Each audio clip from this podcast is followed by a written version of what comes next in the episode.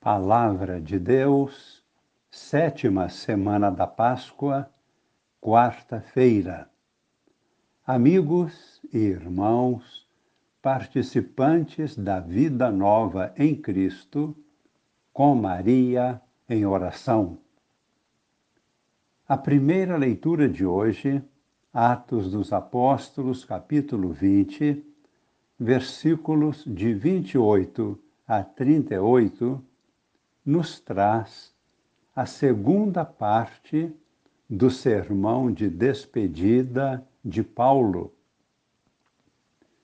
Este sermão foi pronunciado em Mileto e nesta segunda parte, que é a conclusiva, Paulo, com profunda sabedoria, apresenta a fundamentação teológica do ministério pastoral. Esta fundamentação é trinitária. Ela procede diretamente de Deus, Trindade. O ministério pastoral vem do Espírito Santo em favor de um povo amado pelo Pai. Este povo, o Pai o conquistou pelo poder do sangue de seu Filho Jesus Cristo. Cristo entrega e confia este ministério à sua Igreja, povo de Deus. São Paulo prevê que no futuro aparecerão falsos pastores e adverte a todos a respeito deste perigo.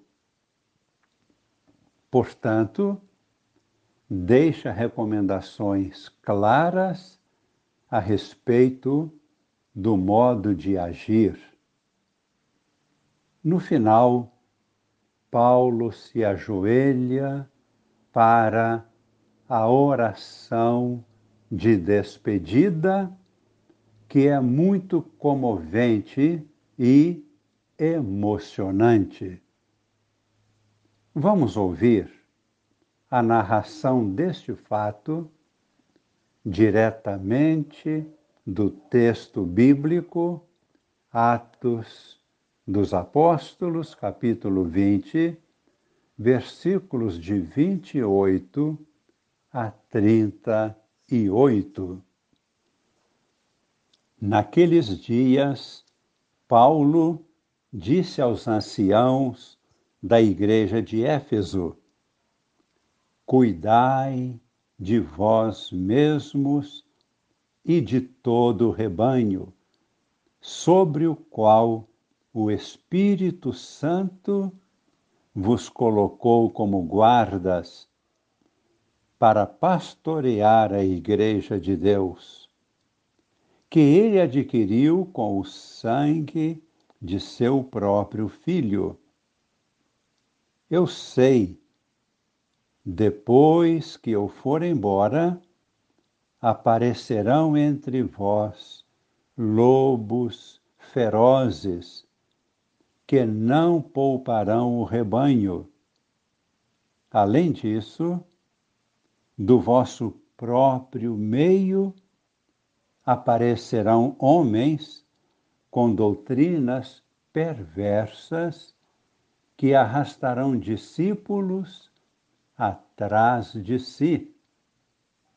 Por isso, estais sempre atentos Lembrai-vos que durante três anos, dia e noite, com lágrimas, não parei de exortar a cada um em particular.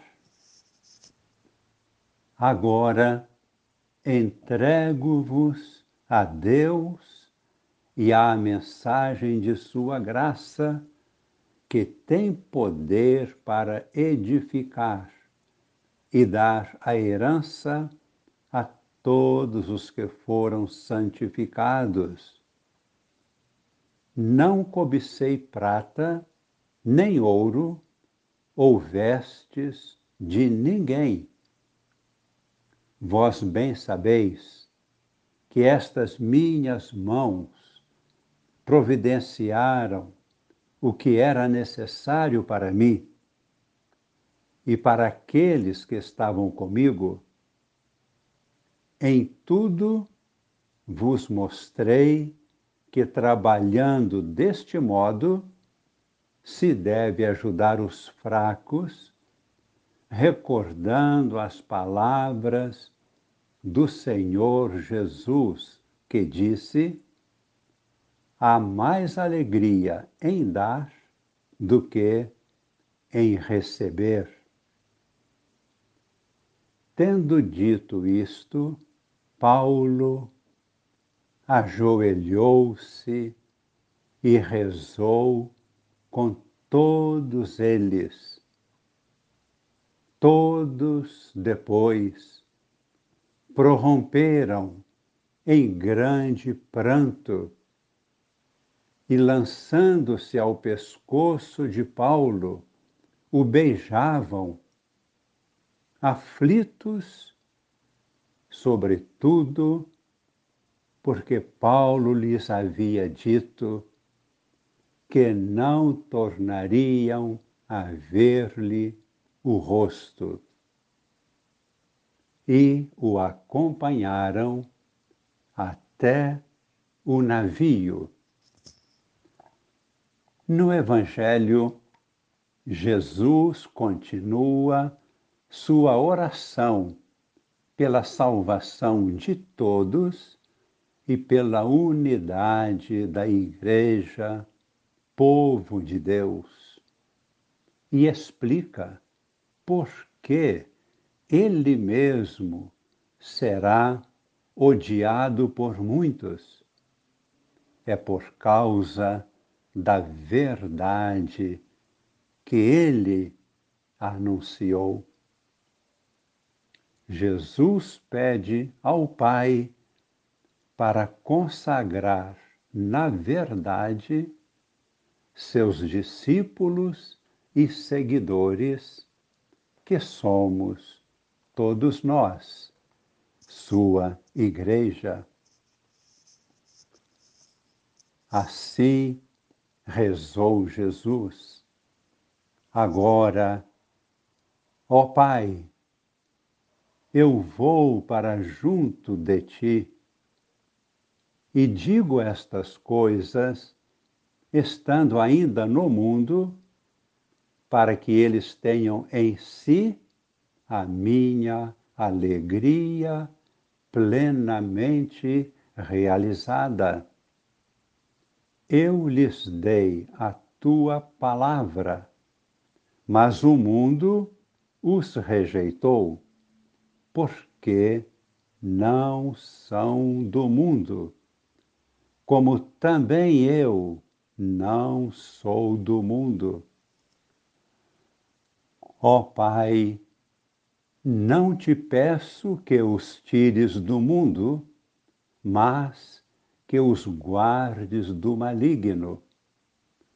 Eles não são do mundo, como também eu não sou do mundo. Pai Santo, consagra-os na verdade. A tua palavra é a verdade.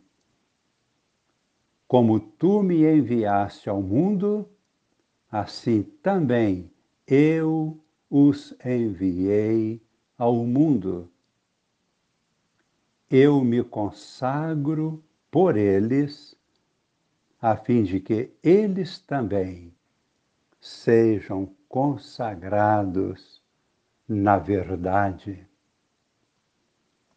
Rezemos, acolhendo humildemente esta bênção da verdade que Jesus derrama em nossos corações em nossas famílias, em nossa igreja, no mundo inteiro, consagrando-nos na verdade de Deus, para que sejamos um povo novo, segundo o coração de Deus Pai. E que esta bênção permaneça em nós para sempre, em nome do Pai e do Filho e do Espírito Santo. Amém.